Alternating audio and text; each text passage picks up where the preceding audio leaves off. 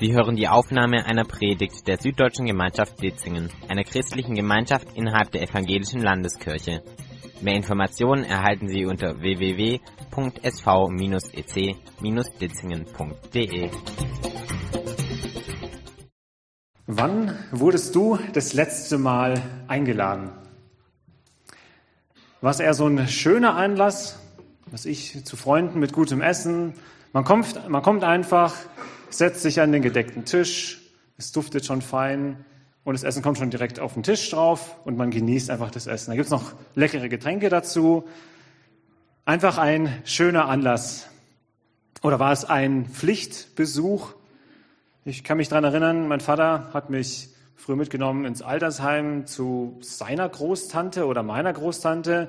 Auf alle Fälle war es so ein Pflichtbesuch. Man sitzt dann in diesem Raum drin und die Person, die man eigentlich gar nicht kennt, redet eigentlich auch gar nicht mit einem und man geht dann wieder. Irgendwie so ein Pflichtbesuch für mich so als, ja, so als Grundschüler.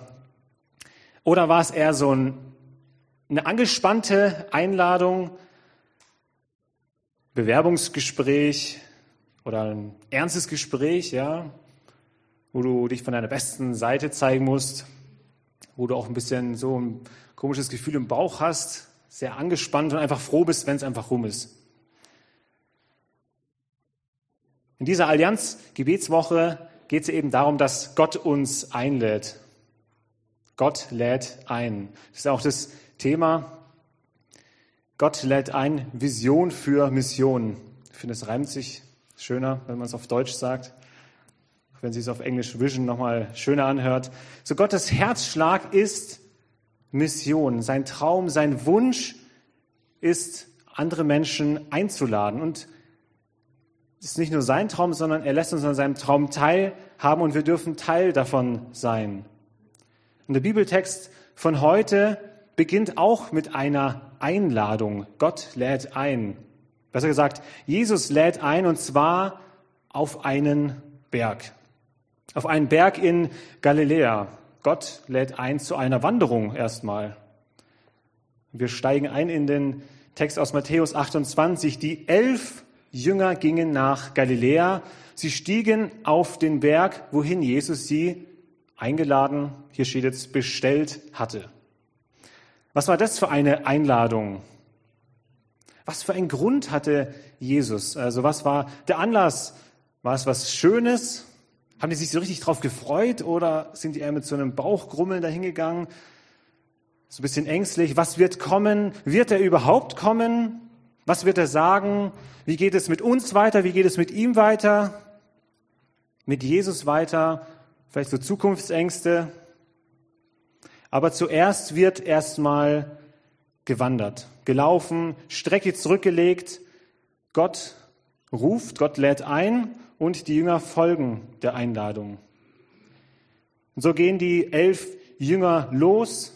Sie steigen auf diesen Berg hinauf. Eben auf Berge sind meist wenig Leute. Das ist meist ein stiller Ort, ein ruhiger Ort.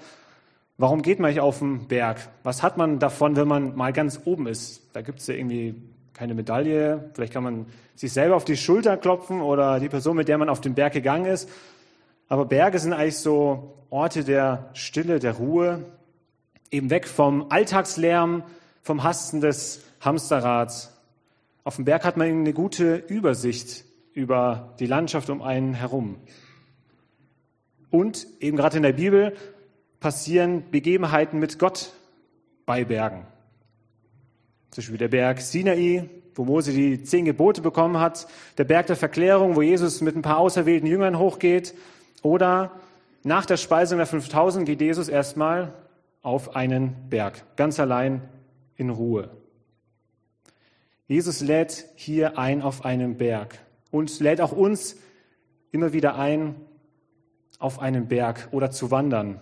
Eben an Orte, die ruhig sind, wo wir für uns selber zur Ruhe kommen können, aber auch besonders vor Gott. Eben raus aus unserem Alltag. Und jetzt gehen die Jünger hoch und sie begegnen Jesus. Und was tun sie? Wir lesen es, als sie Jesus sahen, fielen sie vor ihm nieder. Sie sehen Jesus und das erste, die erste Reaktion ist, sie fallen vor ihm nieder. Sie sehen diesen Auferstehungskörper. Jesus, der ganz Mensch war, der am Kreuz gestorben ist, der nach drei Tagen wieder auferstanden ist, der den Tod besiegt hat, also nicht nur ganz Mensch, sondern auch ganz Gott. Und sie sehen eben jetzt noch mehr diesen Auferstehungskörper, diese Göttlichkeit. Und sie können nichts anderes als vor ihm hinzufallen.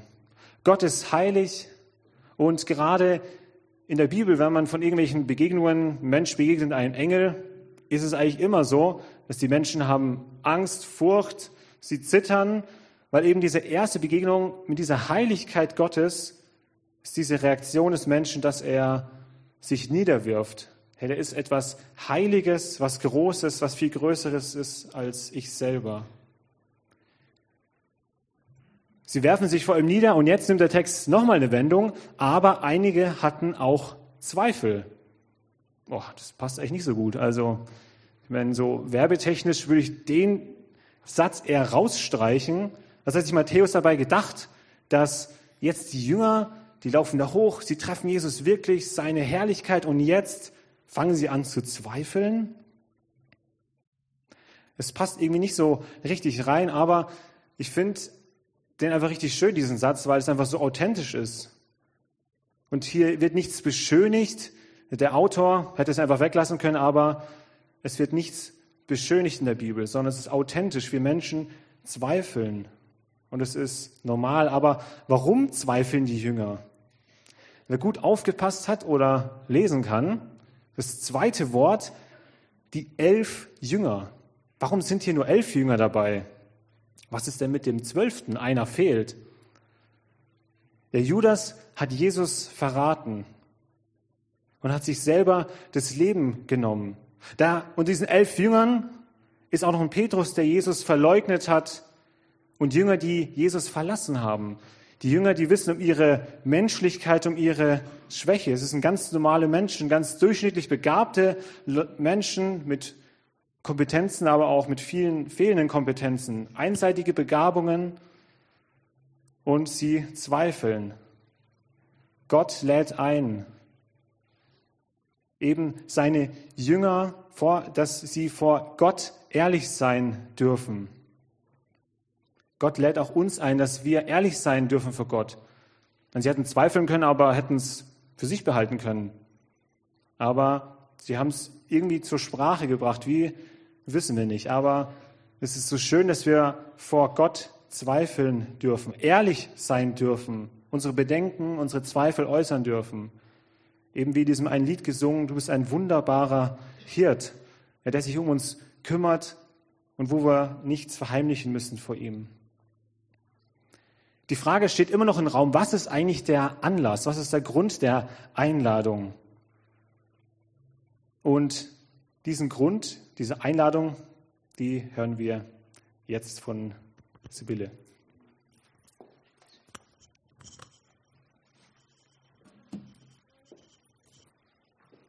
Ja, also es war ein sehr bewegender Moment, ein ganz besonderes Szenarium da oben auf dem Berg.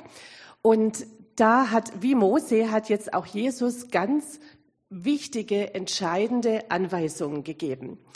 Und er hat es auch damit verbunden, dass er ihnen Vollmacht gibt. Sie sollen in seinem Namen handeln und im Namen des Vaters und des Sohnes und genau. Und ähm, wenn man eine Vollmacht hat, dann kann man ja Entscheidungen treffen, man kann für denjenigen unterschreiben, man kann Geschäfte machen. Also man muss sich sehr genau überlegen, wen man eigentlich eine Vollmacht gibt. Das ist sehr ähm, besonders. Wenn man das kriegt, dann bekommt man nämlich das uneingeschränkte Vertrauen von jemand. Und das gibt Jesus jetzt seinen Jüngern.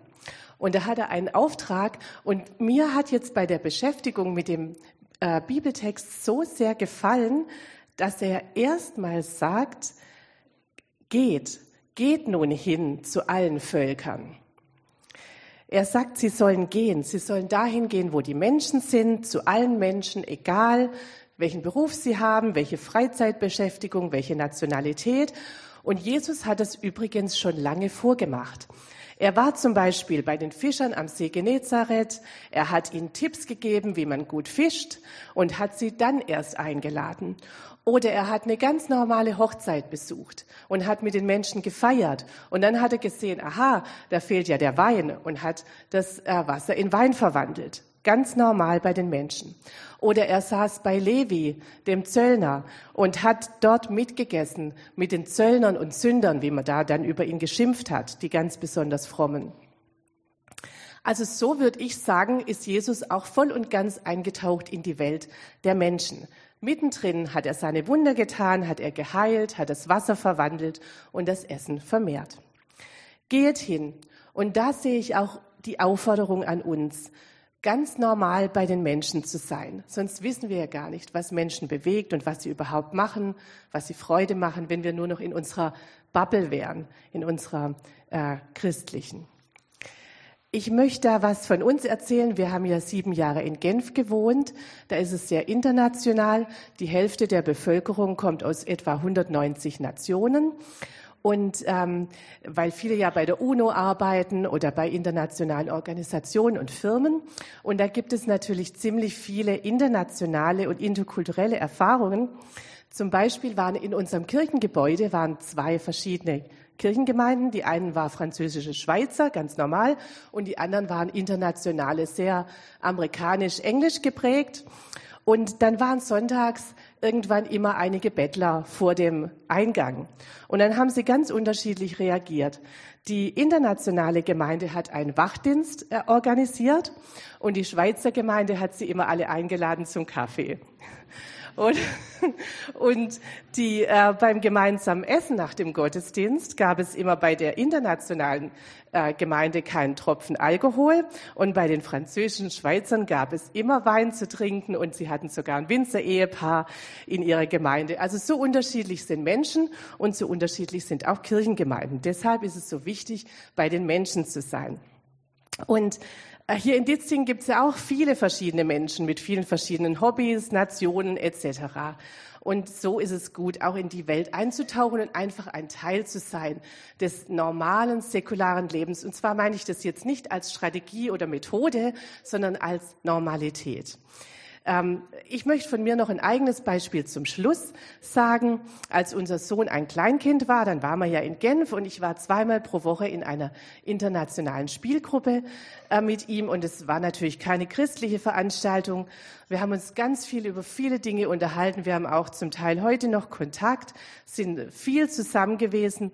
Und als dann bei uns in der Gemeinde auch ähm, Gospelkonzert oder irgendwas war, dann sind sie auch ganz normal mitgekommen. Und es hat ihnen auch gefallen. Es war so eine Normalität. Sie, wir haben einfach das Leben geteilt und sie sind dann auch zu meinen Sachen mitgegangen. Das verstehe ich unter geht hin und dann heißt es ja auch erst, ladet ein. Dann heißt es erst, erzählt ihnen auch was, was es überhaupt mit dem christlichen Glauben auf sich hat. Und ähm, da wünsche ich uns allen wirklich viele gute Wege und neue Wege und spannende Wege.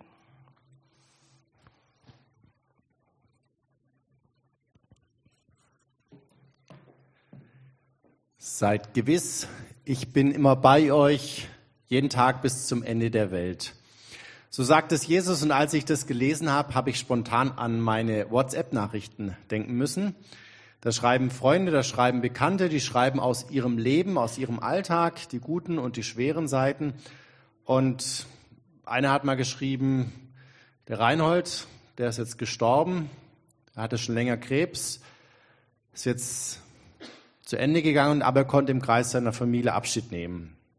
Und ein anderer schreibt, oh, ist gerade so anstrengend, jetzt habe ich zwei Kinder und es ist so viel zu tun und der Haushalt und so. Ich habe gerade überhaupt keine Kraft für irgendwas. Und wenn ich sowas lese, dann denke ich mir, uff, was schreibe ich denn jetzt da zurück? Ich bin da weit weg, äh, nicht in der Nähe. Irgendwie will ich denen helfen, will den Mut machen. Und tatsächlich schreibe ich dann oft was ähnliches wie das, was Christus da sagt. Ich schreibe dann, ich denke an dich ich bin in Gedanken bei euch oder ich bete für euch. Weil ich habe gemerkt in meinem Leben, das gibt uns unglaublich Kraft, wenn, wenn wir merken, da ist jemand anders für uns da und mit uns unterwegs. Selbst wenn der das nicht ändern kann, was gerade ist, die Dinge gemeinsam zu erleben, gemeinsam durchzustehen, das tut gut, das braucht jeder von uns. Und ich denke, so meint es auch Jesus, wenn er das hier am Ende dieses Auftrags an uns als Christen, als Kirchen sagt, geht hin in die Welt, erzählt den Menschen von Gott und so weiter. Er sagt, denkt dran, ich bin da bei euch. Ihr seid damit nicht allein unterwegs. Lasst euch dadurch Kraft geben. Und das Besondere an dieser Stelle ist aber jetzt, muss man gut lesen, da steht nicht dich, sondern da steht euch. Jesus richtet sich mit diesen Worten nicht an uns als Einzelne, als Individuen, sondern ganz bewusst an uns als Gemeinschaft. Das sagt er uns als Kirche, als Kirchengemeinde, als Gemeinschaft von Christen. Uns als Gemeinschaft, die aufgerufen ist, diesen Auftrag in die Welt zu gehen und von ihm zu erzählen, gemeinsam zu bewerkstelligen. Ich meine, man merkt als Einzelner, aber auch als Gemeinschaft immer wieder, wie dieser Auftrag frusten kann, wie anstrengend es ist, Menschen aus seinem Umfeld vom Glauben zu erzählen, von Jesus zu erzählen. Die hören manchmal nur Jesus und blocken dann schon ab. Das ist gar nicht so einfach. Das auch die richtigen Worte zu finden dafür. Wie kann man das vermitteln? Das ist herausfordernd, das ist anstrengend. Und dafür brauchen wir als Gemeinschaft Kraft. Und dieser Gemeinschaft sagt er, sei gewiss, ich bin immer bei euch, jeden Tag bis ans Ende der Welt. Und das ist für mich ein Grund, warum ich nicht aufhöre, auch wenn es manchmal anstrengend ist und herausfordernd, wenn die Veränderung oder anderes auch einem Kraft kosten. Denn, und das ist was Besonderes, was man sehen muss, diese Gemeinschaft ist nicht etwa Mittel zum Zweck. Also im Sinne von, ja, wenn wir das zusammen machen, wenn wir mehr sind, dann geht es leichter, den Auftrag zu erfüllen. Dieser Weg kann nur in der Gemeinschaft gegangen werden und er führt immer in die Gemeinschaft. Die Gemeinschaft ist quasi die Zielrichtung des Ganzen. Ich denke, das ist was ganz Elementares für unser Christsein, was heute viele, viele auch immer wieder vergessen. Es geht in allem darum, Gemeinschaft herzustellen. Gemeinschaft mit dem dreieinigen Gott, Gemeinschaft mit anderen Christen, Gemeinschaft auch mit jenen, die nicht glauben. Gemeinschaft mit allem, was Gott erschaffen hat. Nur wo wir mit Gott Gemeinschaft haben, da kann er uns berühren und verändern, da kann er uns Kraft geben, da kann er uns vergeben. Nur wo wir miteinander Gemeinschaft haben mit anderen Christen, da können wir diesen Glauben einüben, da können wir den Glauben bestärken, da können wir auch lernen, Vergebung zu geben. Ja, es passiert viel Schweres auch in der Gemeinschaft, aber in der Gemeinschaft wird man eben auch trainiert, miteinander unterwegs zu sein. Und nur wo wir so mit Gott und miteinander Gemeinschaft haben, sind wir dann auch stark genug, um zu anderen zu gehen, die nicht zu glauben, weil wir in dieser Gemeinschaft hoffentlich mit anderen Christen auch immer wieder ermutigt werden, bestärkt werden, aufgebaut werden für diesen Weg in der Welt. Jesus legt uns mit seinen letzten Sätzen am Ende des Matthäus-Evangeliums und den ganzen Sätzen quasi eine Anleitung hin, wie wir es schaffen können, den Auftrag überhaupt zu erfüllen, auch nur ansatzweise. Gemeinschaft mit Gott und unter uns Christen ist zentral, weil sie nicht Mittel zum Zweck ist, sondern Wesen und Ziel unseres christlichen Glaubens. Gemeinschaft ist Wesen und Ziel unseres Lebenswegs als Christen. Jesus beschreibt das Reich Gottes genauso. In Lukas 17, Vers 21, wer will, kann es nachlesen, sagt er, niemand wird sagen können, hier ist das Reich Gottes oder dort ist es, denn das Reich Gottes ist jetzt schon da, mitten unter uns. Aber eben auch nur unter uns. Keiner hat es für sich, sondern wir haben es nur im gegenseitigen Schenken, im Schenken der Liebe, im Schenken der Vergebung und im Empfangen. Das kann niemand für uns allein.